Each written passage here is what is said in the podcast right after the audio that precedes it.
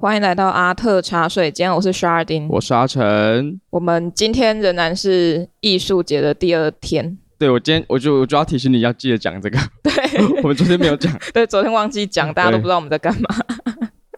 好，所以我们现在在台南应用科技大学美术系的现场。对对，来我们的母校来跟同学们、现场观众们聊一下，就是我们关心的一些议题，然后找了一些老师还有我们的朋友来聊聊。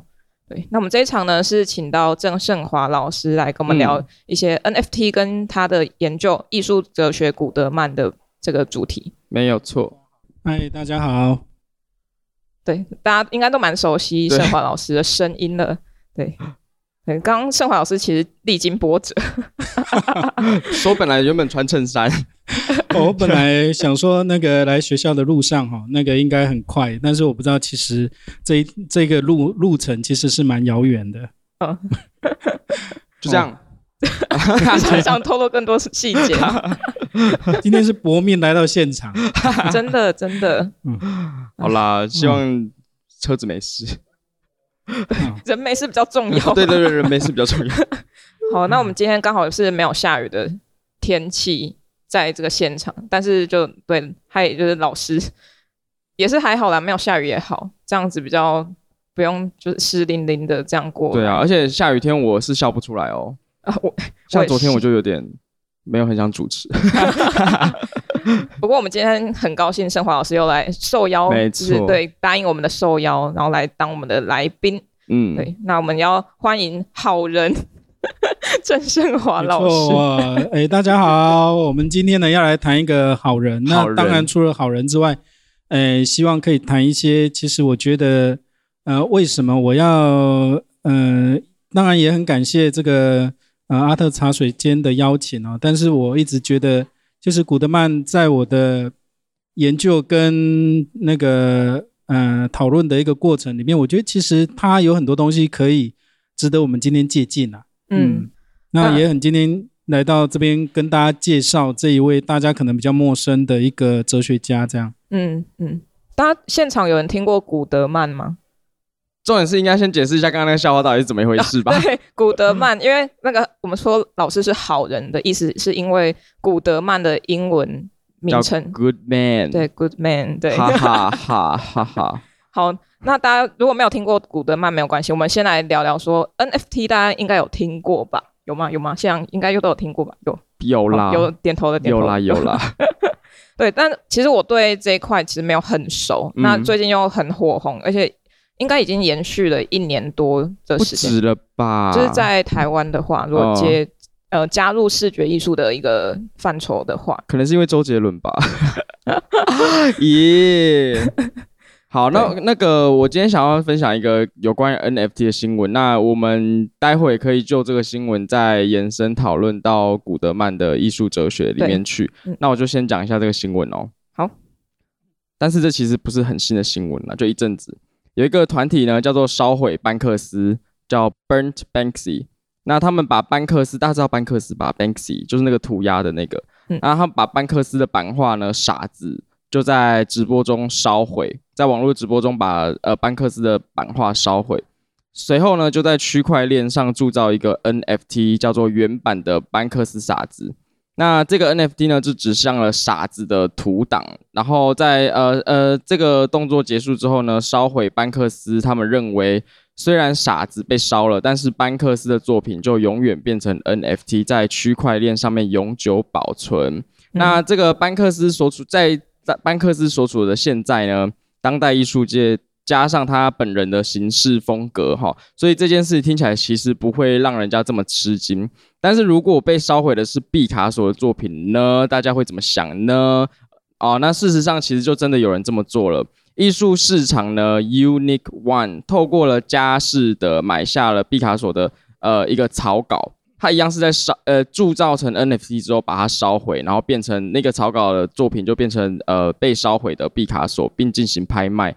那得标者除了 NFT 得到 NFT 之外呢，他也获得了烧毁的草稿，就是就是这样子一件迷迷之新闻。嗯，那我们可以来嗯讨论一下，就是说，在 NFT 就是这个这么火红的当下哈，我们要来讨论就是得罪 NFT 得罪 NFT 的话题，就是 NFT 到底有没有可能会算是一一个真正被艺术史接受的一个艺术形式？形式，嗯，嗯。好，对我来说比较像一个现象，目前啦，对，嗯、那形式的话，也许吧，但是它可能我对了我来说，可能它是一个存档的概念，存档，对啊，Ctrl 加 S，对，可能我因为我真的了解不多，所以我的大概的想法是这样，嗯，那不不晓得盛华老师的想法，呃，这边那个。诶，其实哦，最近我在重新整理这个古德曼的东西的时候，然后我发现其实有一个很有趣的部分，就是就是 NFT 的这个现在的这个概念跟那个古德曼非常有关系。嗯，啊，我我这边稍微做一点解释哈，因为呃，古德曼其实在他的《艺术语言》这本书里面，大概在一九六八年的这本书里面，他其实。我们也可以讲啊，就是说，一九六八年的《艺术的语言》这本书可以说是古德曼美学的一个非常经典的一本书。但是这本书里面在做在做的一件事情，跟一般我们对美学的认识非常不同。他在这本书里面一直在讨论呃作品的一种模式。那它基本上分成两种模式，一种叫做亲笔作品。一种叫做代笔作品，嗯，那为什么他要讨论亲笔跟代笔啊？其实不是为了要区分所谓的原作跟那个呃那个未作，嗯啊，因为我们知道其实作品它有几种不同的类型啊。大部分呢，我们知道的呃艺术作品都是原就是亲笔作品，嗯，就是说艺术家你要自己亲手去做。然后他的作品的数量也都有限，嗯，啊，这一种基本上都是亲笔作品，像绘画啦，啊，都是亲笔作品，大部分，嗯，嗯，但是呢，古德曼特别在他的书里面特别讨论了一种作品的类型，叫做代笔之作。代笔之作就是说，有一些作品哈、哦，它不是呃透过，我们也可以讲代笔作品有两个阶段，第一个阶段是类似像一个。草图，第二个阶段才是他的正式的那个演出。嗯，我举一个例子啊，例如说，大家可能都有听过音乐嘛，啊，像古典乐，它通常都是先有一个曲子，啊，先先有乐谱，然后才有演奏家去诠释这个乐谱。嗯，啊，例如说，我突然间忘记有哪些音乐家哈，呃，例如说像那个德布西啊的这个乐曲，然后呢。我们都知道音乐有很多人在诠释啊，同样的一个曲子有太多人诠释。嗯，那简单说明就是说，古德曼一直在做这种作品的存在模式的一种分析，而作品存在模式的分析，基本上它其实跟我们今天讨论的 NFT 的一种作品的基本结构，嗯，也是有异异曲同工之妙。也就是说，今天我们刚好进入到一个。这个非常特殊的一个艺术世界的状态，就是说，作品它有可能它的一个模式是我们必须改变我们对艺术作品的认定跟认识的方式，我们才有办法了解今天为什么有类似像 NFT，然后这样的作品，我们今天一直不断的讨论，是因为它挑战了我们对。过去对艺术作品的认定，我们都觉得说做艺术作品应该是限量的，嗯，或者是他应该是那个某一些艺术家，呃，他亲亲自去做的，嗯、然后它的价值跟价格才会比较接近真实的，或者是比较高的这样子。嗯、那其他的部分哦，有还有一个部分就是，呃，古德曼的的这个思想里面，基本上跟数学跟语言学非常靠近，嗯，而这个部分刚好衔接了在。战呃战后所兴起的这个网络跟呃电脑城市语言的关联这样子，嗯嗯嗯、哦，那我先大概说明到这里。我刚刚想到那个亲亲自做跟那个呃在线吧，可以这样说吗？代笔代笔代笔，嗯，这样这两个我想要两个例子，一个是艺术家他有一个草图，然后他讲，比如说他要铸造一个东西，但是他不会。所以他交给了厂商去制作，这样也可以算是一个例子吗？嗯、对，没错，没错。现在有很多的情况都是这样。我们知道很多的公共艺术，对那个像作品的那个非常庞大嘛，你不太可能艺术家自己去组装。嗯嗯嗯、那基本上，包括现在很多同学，你你们如果去看很多展览，你会发现，现在很多展览。包括像征件的时候，他不见得要求你要完全给出一个实际的作品，对对，他会看那个设计图，还有你的整个创作的一个构想是什么。嗯，那呃，等到这个第一阶段甄选过后，你再去正式去做装置，嗯，啊，或者是现场去布置，而布置的时候也不见得是你自己要完全把它布置完，嗯，那也有可能是请很多朋友来帮忙做，嗯，所以这也是一种代笔的艺术作品的一个模式，嗯嗯，啊。然后还还有第二个例子是我想提是，像我们有比如说一个经典的歌曲或是一、嗯、一张专辑，然后有其他的歌手来 cover，就是用他的声音来呃创造出呃可能又再现这些曲风，就是也不是曲风，就是用他自己的风格来再来翻唱或者是翻唱，对对对，翻唱这样，对对对，这个也可以算是一个例子吧。对，而且翻唱到后来有一些翻唱的歌手，他们的那个。呃，翻唱成为另外一种经典嘛？对对对，你们知道《逆光》其实就是孙燕姿本人唱的吗？哎，在场的年纪应该应该是知道，因为我我昨天听说有人觉得那个孙燕姿，哎，孙燕姿翻唱《逆光》很好听耶，这样子，妈的。接下来想问一下，说，哎，刚刚说到 NFT，现场有人买过 NFT 吗？有吗？有吗？或者是有没有在做 NFT 的？对。没没有，没有没有，谢谢。我也没有，我也没有买过。你有买过吗？我没有买过，我也没有。我 老师应该没有有买过吗？呃，没有。但是我 我刚好前一阵子哈，刚好在南大台南大学，然后在评图的时候有遇到一个研究生哈，他就说他现在正在做 NFT，而且哈，他就是设计一些图，然后在 NFT 上面卖。然后它的它算是一个小型的一个展览，就是把把它呃做 NFT，不是那个展示那个图，而是把整个它它展出来，然后那一个那个图在 NFT 上面的一个价格的波动，或者是呃一个图像它这个呃经营的那个过程，把它泼出来，所以我觉得。或许这是一个值得观察的现象。嗯嗯嗯。那刚刚讲到古德曼的哲学，老师可以再跟同学们就是简单的说明一下古德曼他讨论的重点大概会是什么吗？好，呃，在我在讨论古德曼的这个作品之前呢，我想先跟大家谈一部电影啊。我我不知道大家有没有看过一部电影，这部电影其实应该没有很久了。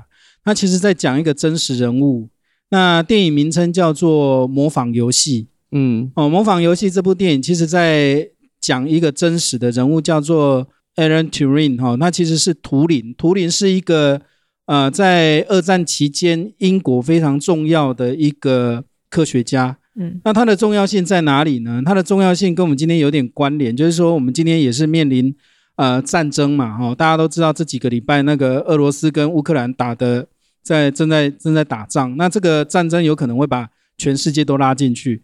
那简单说明就是说，在那个图灵哈，这个呃科学家呢，他在二战期间呢，那英国其实在二战期间被打得非常惨，因为德军哈的这个攻势非常凌厉，那英国差点就快投降这样子，因为德军一直丢炸弹。那图灵的贡献其实就是他破解了当时德军非常重要的一个依赖的一个通讯的密码，叫做。呃，Enigma 啊，这一个通讯的密码完全后来被图灵呢整呃整个破解。那破解之后呢，德军的这个呃战略呢就被英军就完全看清楚了。嗯啊，也就是说某方面来讲哦，图灵的重要性呃帮助了英军逆转了整个战局。那这当中有一个东西非常关键，就是密码学。嗯啊，而密码学呢，其实那时候图灵那英国他们召集了很。当时英国最优秀的一批科学家，他们想要去破解德军的密码，但是一直都做不到。啊，做不到有几个原因，其中的一个原因是因为大部分的这个科学家都希望用自己的那个思考去呃破解这个密码。可是这个密码呢，它的困难的地方是它只有一天二十四小时的时间，然后必须算出大概几兆个。可能性，所以就人脑来讲是做不到的。嗯、那图灵他的一个策略跟方法比较特殊，他是要制造一台机器，而这台机器是可以自动去演算的。那简单说哈，就是说图灵在我们的对我们现在的贡献，就是它其实制造了我们现在电脑的一个雏形。我们现在的电脑的雏形，基本上从图灵那边，它有一个很大的进展啊。那那个呃，我要谈古德曼为什么会扯到这个图灵，是因为数学逻辑跟演算、科学演算的这种所谓的科学哲学，基本上跟呃这个线索它有某种程度的那个接近。那还是我在这边稍微简单的。呃，就那个古德曼的部分哦，做一点介绍哈。呃，古德曼哦，他是在一九零六年出生的，他其实是一个美国人啊哈。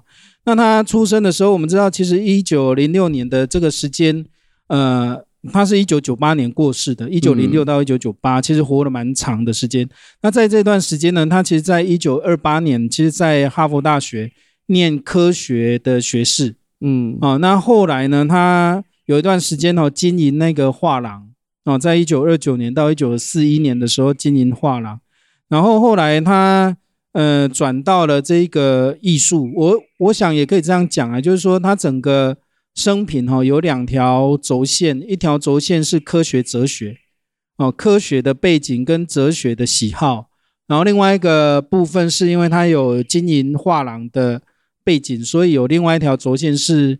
艺术的这个轴线这样子，然后呢，他后来就那个在一九四一年那个拿到博士学位，那后来就在美国的几个大学任教。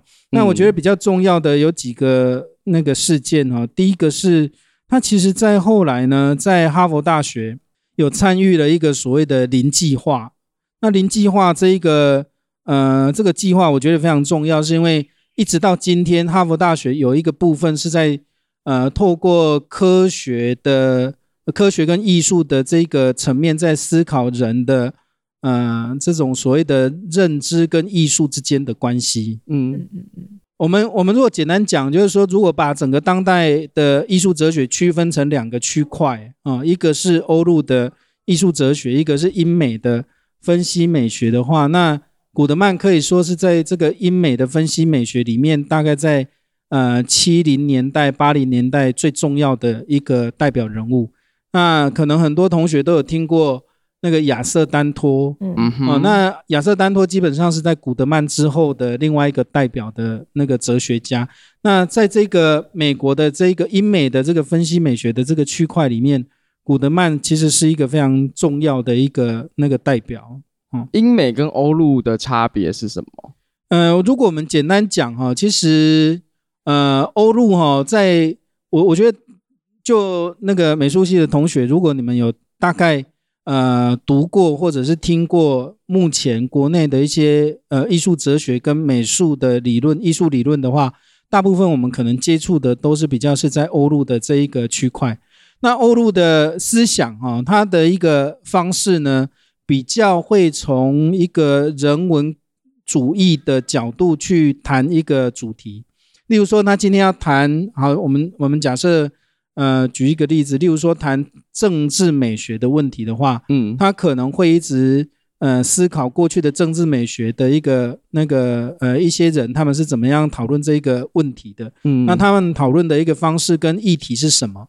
然后从也就是说，他们基本上在一个主题上面会会花很多时间不断的去思考跟环绕。嗯，那从这当中，希望可以拉出不同的一个思考的路径。呃，例如说，大家可能有听过像德勒兹嘛，哈，嗯，德勒兹在呃后来有一本跟瓜达里合写的，叫做《千重台》《千高台》。嗯，《千高台》这本书哦，它其实有大概七八百页。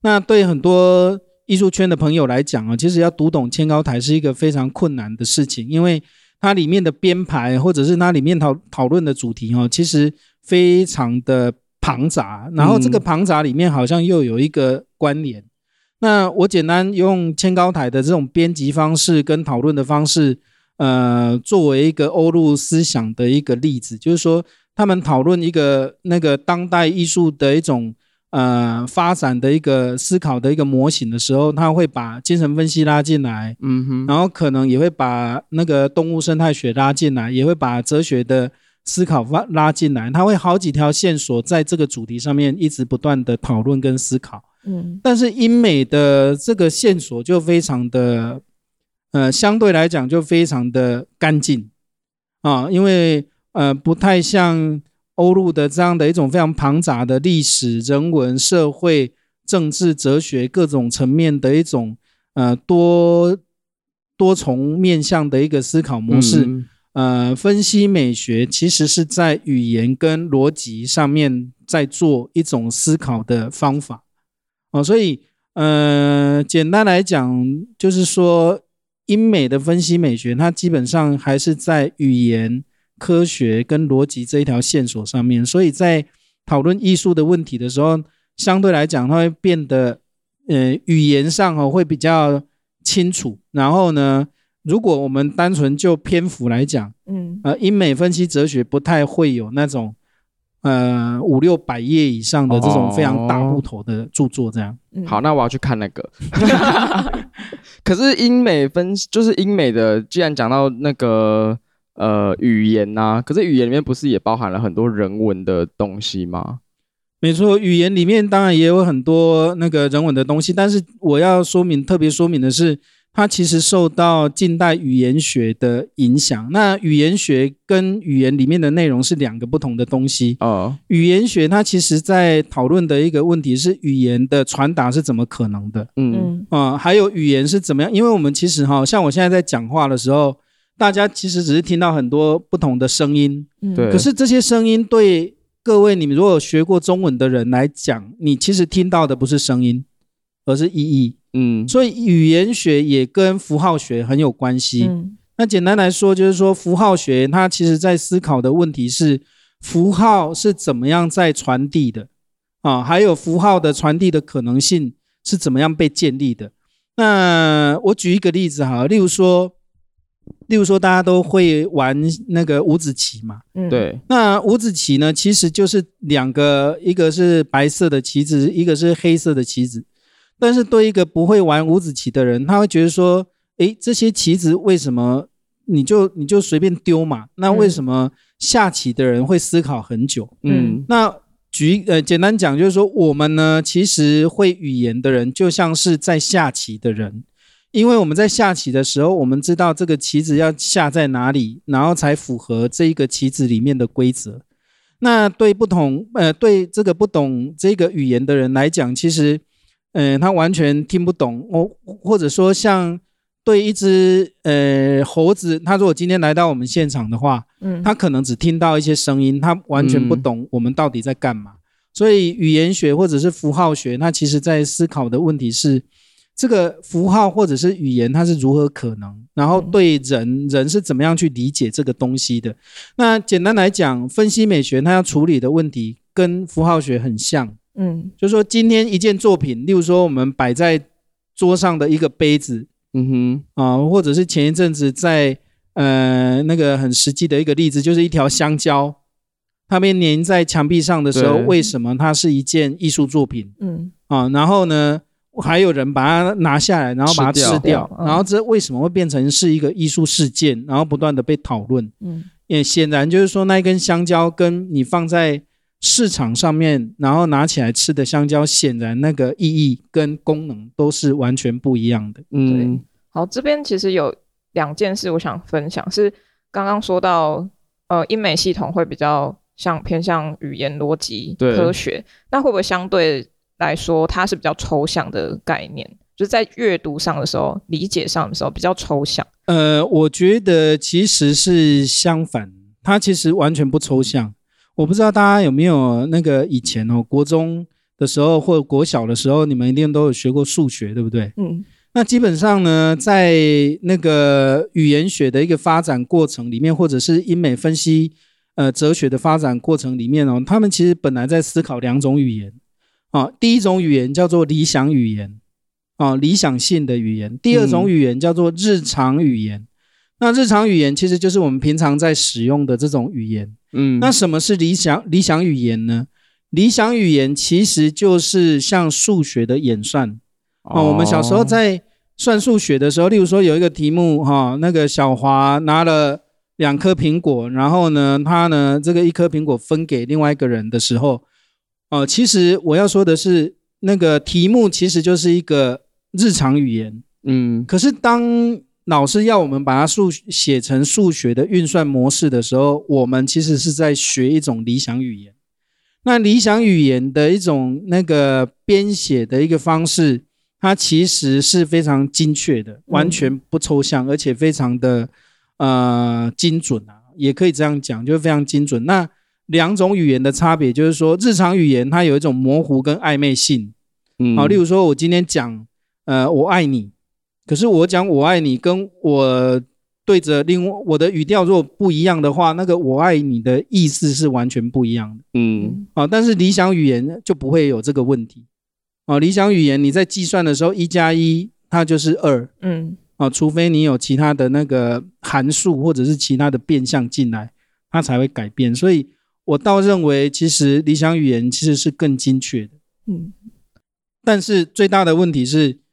当我们在看微积分的时候，如果你没有看过、没有学过微积分，对很多人来讲，微积分其实是完全不懂，然后就是一堆数字。对啊，对啊，真的是有人会微积分吗？没有人会微积分呢、欸。我不会，我也不会啊，根本没学过嘛。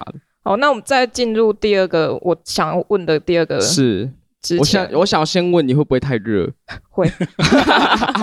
那你想怎么办？你要不要来这里？我们先先休息一下，待会再回来谈论。好。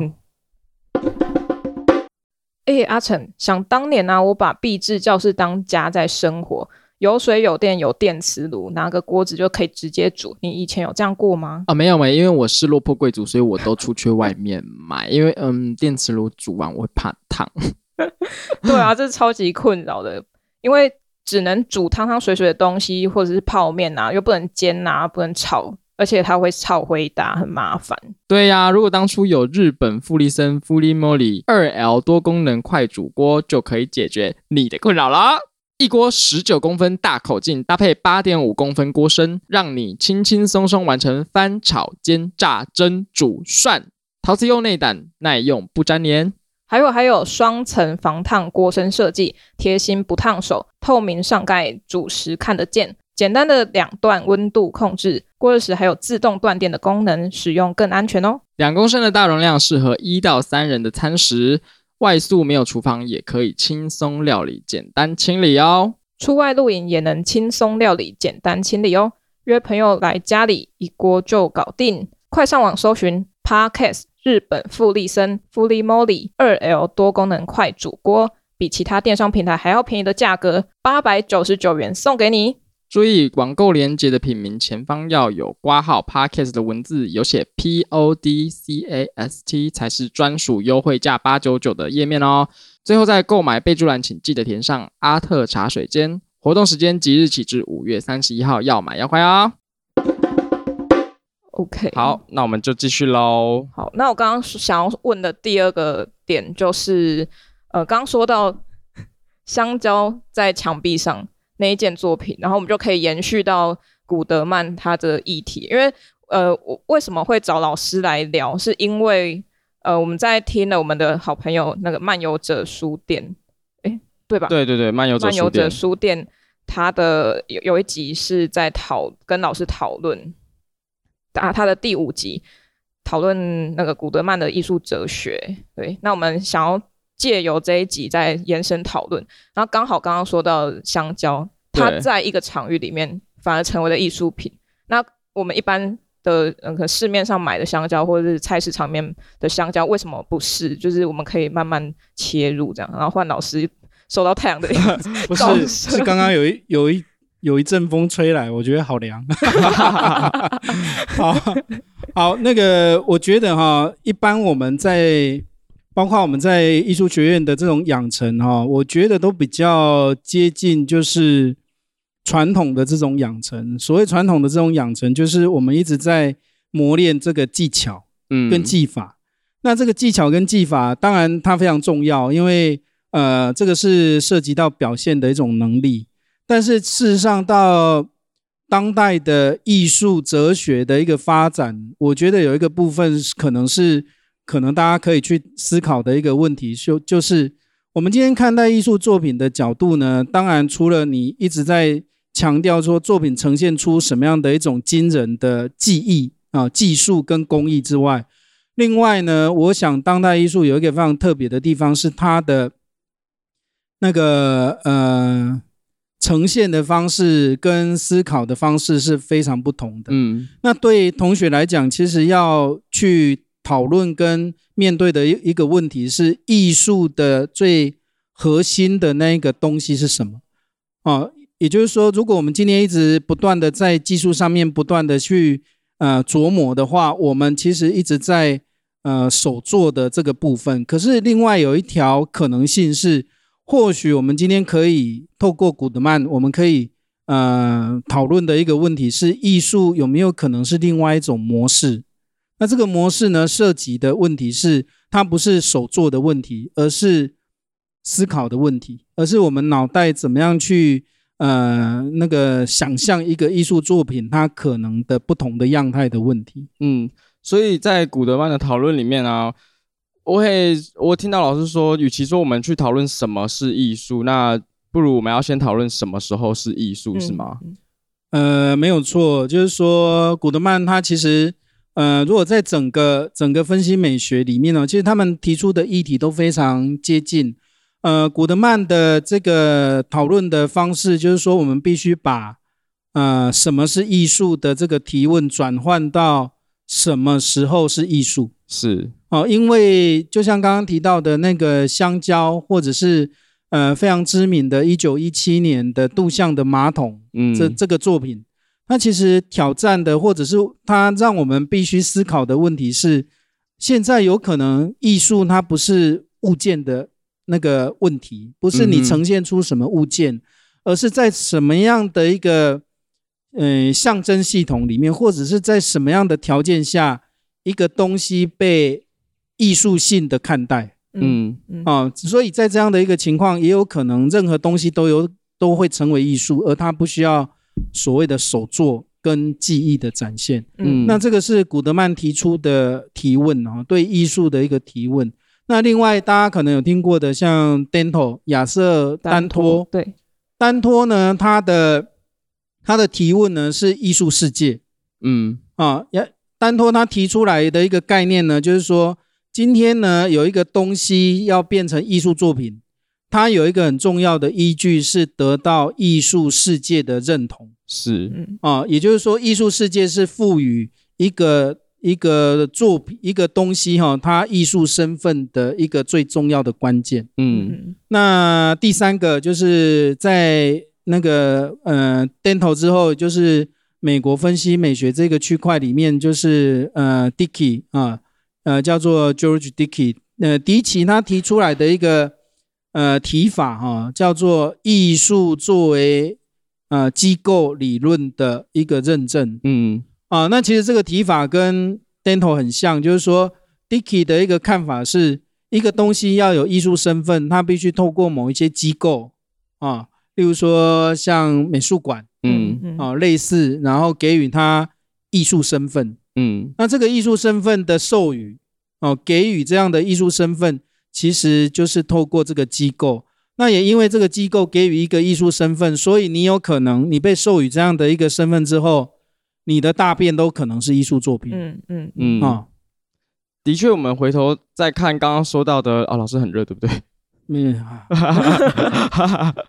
我们回头看刚刚说到的，就是不管是刚刚的香蕉，或者是呃杜象的小便斗，然后还有是那个布瑞洛盒子，对对对对，嗯，他们都是因为在美术馆展出，所以大家觉得它哎呦这是艺术品这样子，所以刚刚讲到的艺术机构，大部分会指的是美术馆、博物馆、艺廊、艺廊这类的吗？这类的吗？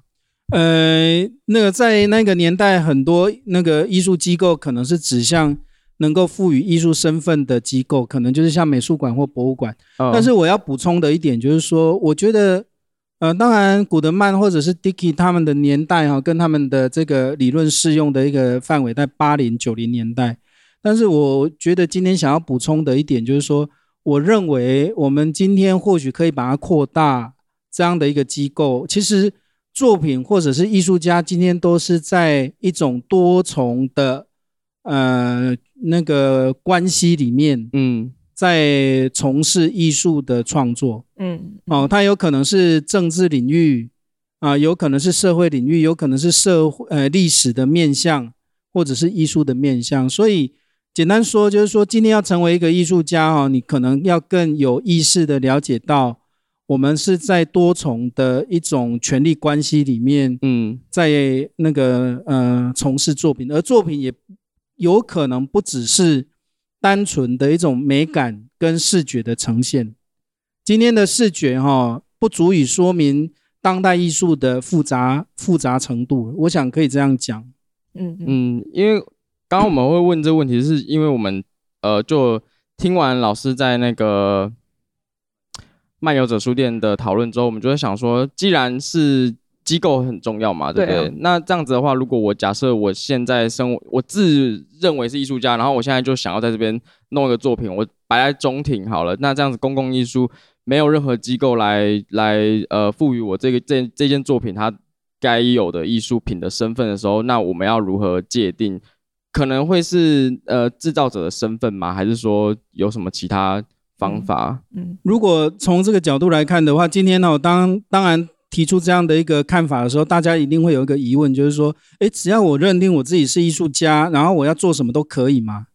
啊，理论上你可以做任何你想做的，但是问题是你不会被赋予艺术家的这一个或者是艺术作品的这样的一个身份。嗯，啊，因为。呃，这样的一个资格的授予，老实说，它还是经过某种程度的一个检验。嗯嗯，哎，例如说，我们大家都知道，基本上今天要成为艺术家，有几个管道啦，一个就是透过艺术奖项的呃竞竞赛，对对，好像台北奖啊、台新艺术奖啊，哦这些指标性的艺术奖项，这是一个管道。另外一个方式当然是展览。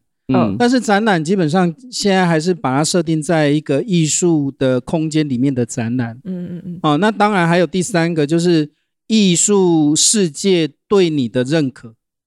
哦，其实我们刚刚讲到的，不管是竞赛或者是展览，它基本上最后还是会回归到艺术世界对你作品的一个认定。嗯。哦，所以当你如果没有获得这样的一个认定的时候，确实你在路边要摆一张画。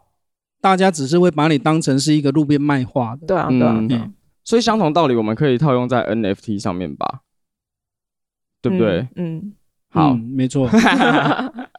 好，然后还有另外一个是，因为既然它假设这呃这个空间它赋予有一个身份，有一个认证，比如说伊朗美术馆，那有很多可能在艺术创作者眼中是一个发表性的作品，它可能是一个呃。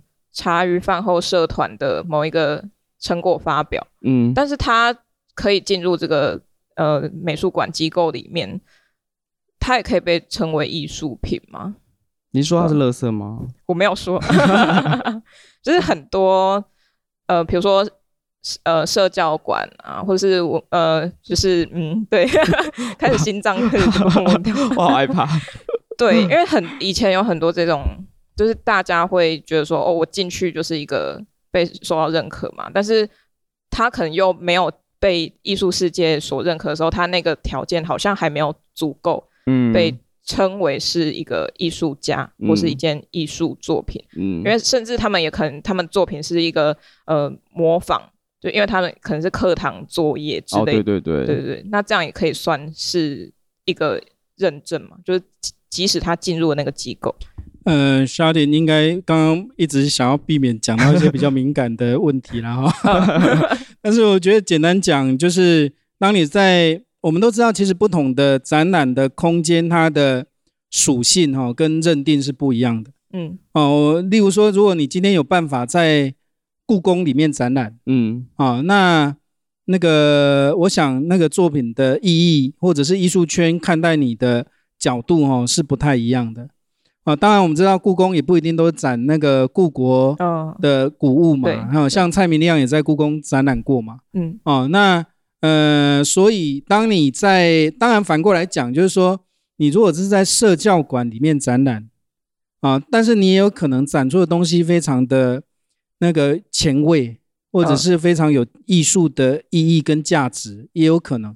但是所以这边哈，其实有两条线，一个是空间的属性，一个是艺术圈怎么去认定的问题。嗯，嗯，那当然就是说，那个这两条线它必须某种程度在一个交汇了。它才会让你的作品被讨论的可能性会无限的扩大，或者是变得重要这样子。嗯嗯啊，那如果我们回到古德曼他的一个象征意义来说，它是取决于用法脉络跟历史嘛？那如果以作者已死的角度来看这个作品，那艺术的意义就在观者身上了。呃，我我想，我回到我刚刚举的一个例子啊，我刚刚举的一个例子就是说。大家一定都有下过棋，不管是象棋还是五子棋。嗯，那大家会发现，其实你在下棋的时候，哈，当你在下棋的时候，那个棋子它的意义，哈，是跟你在玩另外一个游戏不一样的。对，哦，例如说我们下那个象棋好了，我们也知道有大盘跟小盘嘛。嗯，啊，那在大盘的时候，那个例如说将军扮演的角色，跟小盘的那种那个暗棋，那个怎么讲？就是翻起来，翻翻翻。对对对对对。啊，那他的那个，例如说将军，他可以在这两种游戏里面，他扮演的意义跟角色是不一样的。对对对。那我要讲的重点就是说，其实古德曼或者是分析美学，他要讨论的其实不是棋子，嗯，他要讨论的是那个游戏的规则是怎么被建立的。嗯，因为这个游戏规则的建立涉及到我们的认识的图示，我们是用什么样的态度来看待一个物件的，那简单讲，传统的学院式学院式的一个养成，就是在一个特定的学院艺术学院的一种对艺术的认识的图式里面去看待作品，所以它生产出那样的一个作品，然后这个作品基本上都在传统艺术学院里面不断的用同样的方式被看待。可是 NFT 的问题是，它现在是另外一个平台，嗯，它现在是另外一个你必须用另外一个认识图式去了解的东西，嗯，所以我觉得如果古德曼可以扯上所谓的 NFT 的话，关键就在这个地方，嗯，因为古德曼提供给我们的是，我们必须转换我们的认识图式，我们才有办法去认识一个物件，它在另外一个游戏的规则里面它扮演的角色。嗯，因为每一个每不同的游戏规则里面，同样的东西，它扮演的角色是完全不一样的，发挥的意义或者说艺术的价格也是完全不一样。嗯。嗯嗯嗯，就有点像是我现在就只会玩排七，但是我完全不懂大老二的规则，然后我要去看一个人在、嗯、看其他两个人在玩大老二，但是我一直用我已经知道排期的规则跟那个看法去看他们两个在玩大老二，我就一直觉得这就不是这样啊。二怎么会比较大嘞？对对，嗯，有点像这样。没错没错，大概大概意思就是说这样。嗯嗯，所以在整个古德曼古德曼的美学里面哈，我觉得有一个很重要的部分是系统系统的观念呢。啊，我们所做的作品，它都是呃被架构在某种那个系统上面才产生意义的。嗯，好，所以重点不是单纯的一个个别的艺术作品，而是这个作品它要放在什么样的系统里面被讨论。嗯哼，嗯嗯。那对，但是我还是想问说，就是因为如果以作者意识的角度来看的话，那就变成他要自己去解读这些系统啊、语言符号等等的。那这个时候，哎，这些呃作品它真正的意义就要回归到。观者身上，那他的那个产生的那个间隙差距，会不会就让这个系统整个瓦解掉？呃，我想应该是不会啊，因为刚刚有提到说，如果用罗兰巴特的，我觉得，嗯、呃，用所谓的作者已死哈来解读的话，会有点，嗯、呃，误解啦。嗯，我觉得，嗯、呃。你刚刚的这个提法，就是说作者如果死掉，那基本上艺术作品大家大大家都可以各自诠释嘛。对，嗯，所以好像解读权都在个别的观众身上。但是其实，呃，艺术作品发挥的这个意义跟那个功能哦，它其实取决于它在什么样的系统。嗯，而系统呢是所有的，即使是你个别差异很大的观众，他都同样必须了解这样的系统，他才能够了解艺术作品的象征意义。呃，我举一个例子，例如说，大家都会骑摩托车嘛，也会可能会开车，然后你可能甚至走路。但是大家在路上走的时候，哈，即使你的习惯或者是你开车的工具不同，但是大家基本上都会遵守交通规则。嗯嗯，也就是说，你在看到这些灯号的时候，你都知道大概你要停下来，还是要右转，还是要直那个直走。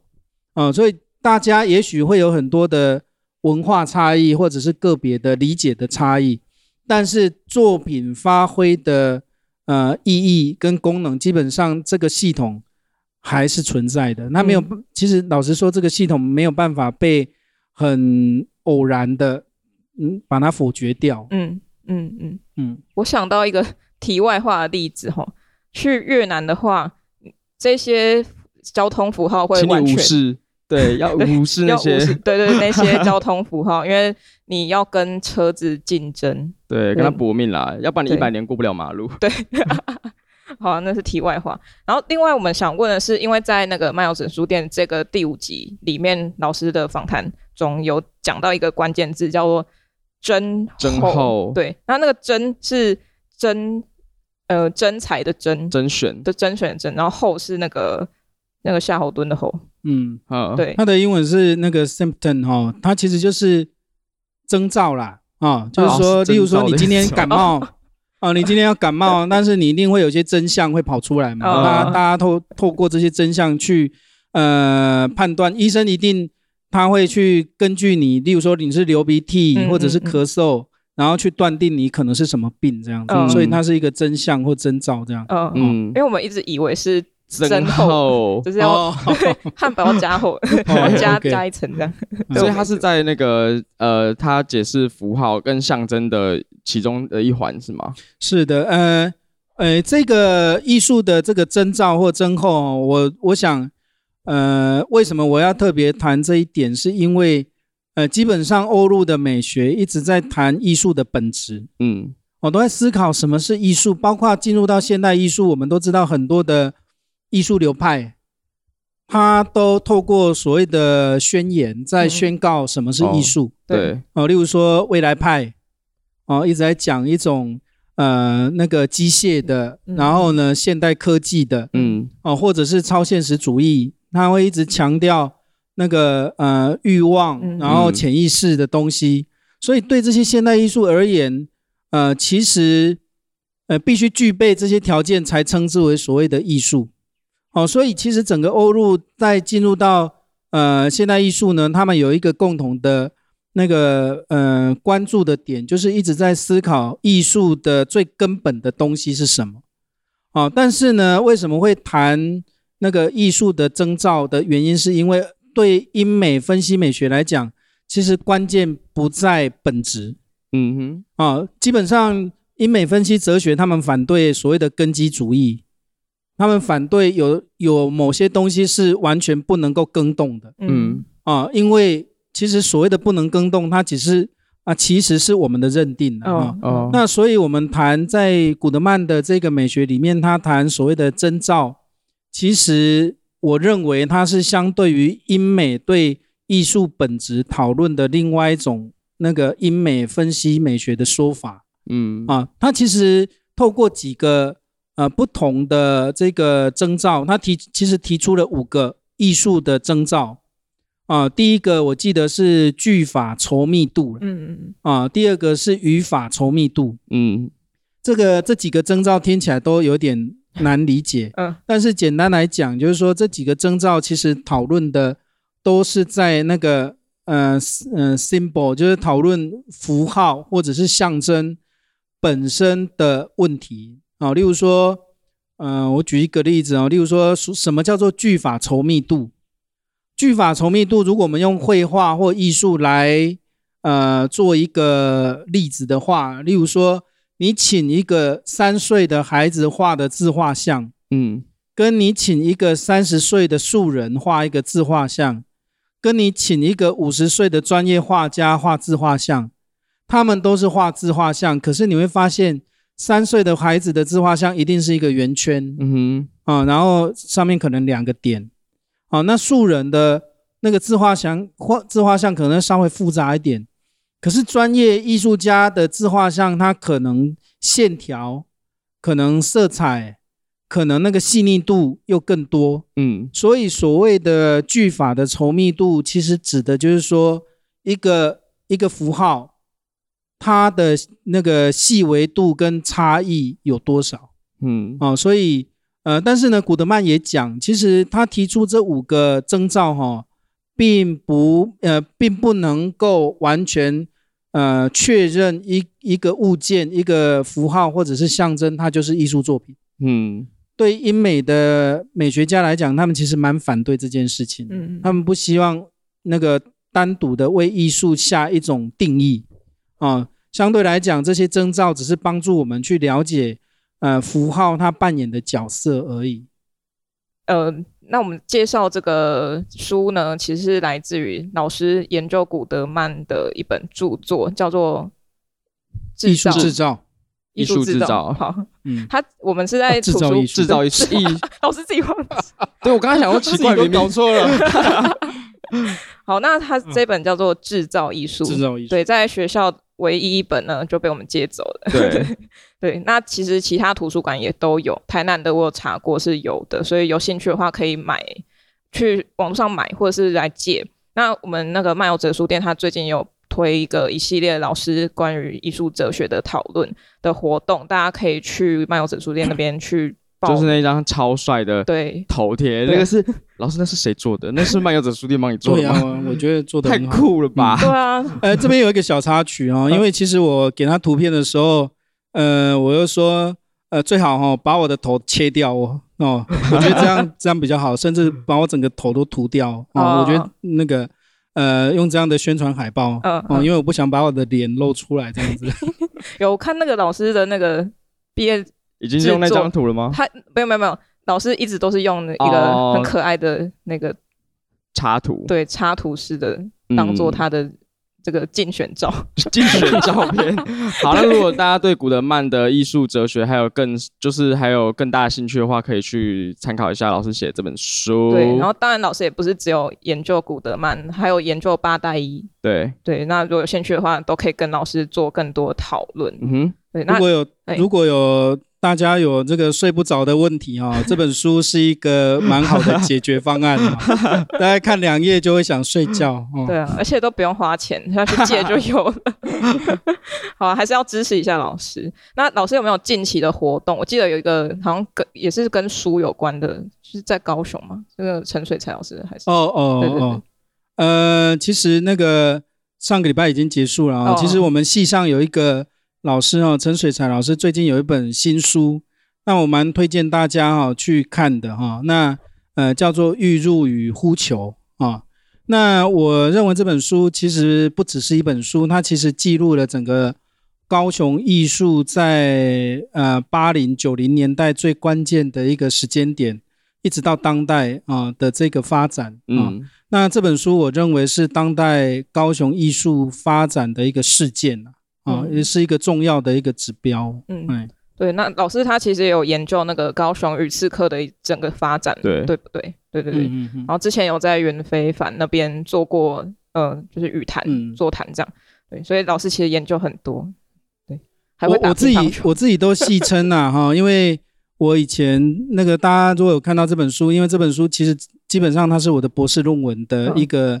嗯呃，改版了。对，制造艺术。我一直在自我嘲讽，就是说以前我研究的是好人，因为这是 Nielsen Goodman，好、嗯、好人。对。但是在我大概二零零二零三二呃二零一二二零一三年左右写完之后，我基本上在博士后我就接触了坏人，哦、呃，所以后来我就一直研究坏人，就是那个呃乔治八代一。那八代一基本上是一个。蛮晦涩的一个人物哈，他可能有人认为他有那个恋尸癖啊、嗯哦，然后写的东西，因为他跟超现实的关系比较密切，然后他再加上他自己本身的一个生命经历，嗯，所以他的东西呢，基本上是比较那个嗯、呃，冲击比较大的啊、嗯哦。那当然也是隶属在不同的美学系统里面。那这基本上是我过去关注的两个面向。那当然现在还有一个面向，就是说我觉得我自己要重新学习。那这个重新学习的部分，是我觉得可以跟呃艺术家们学习，因为我过去基本上都觉得自己呃关起门来在那个书房里面读书这样子，但是我觉得必须走到外面，嗯、然后真正的，虽然我以前的背景可能跟很多同学一样都是艺术家的养成啊、嗯，但是我觉得跟艺术家的学习，了解他们的创作的背景跟经历。那同时也透过艺术家了解一个时代，尤其是台湾呃的这个整个现代艺术的一个发展过程。我觉得这个过程一方面有助于我们了解台湾的历史发展，另外一方面也有助于我们了解自己。嗯，这是我目前的一个工作的情况。嗯，好，那今天就差不多这样子。对，这沙发也变太烫了吧？我手机没有办法。好，那我们最后还是要感谢，就是台南应用科技大学美术系，还有系学会，还有那个摄影组的那个会会诶、欸、组长同学们，帮我们敲这个空间，没错，对对对。然后还有大型美术馆与绝对空间的器材支援，对。好，那我们今天差不多这到这边。好，那喜欢我们的听众可以在 Apple Podcast、Spotify 跟 KKBox 上搜搜寻最新一集的阿特茶水间。嗯哼。Apple 用户在 Apple Podcast 给我们五星评价，也可以到 IG 及 FB 搜寻阿特茶水间，帮我按赞、追踪、加分享。想要与我们联系，下方资讯栏中有我们的 email，欢迎来信哦。好，今天谢谢盛华老师来跟我们聊天喽。好，谢谢大家，谢谢。谢谢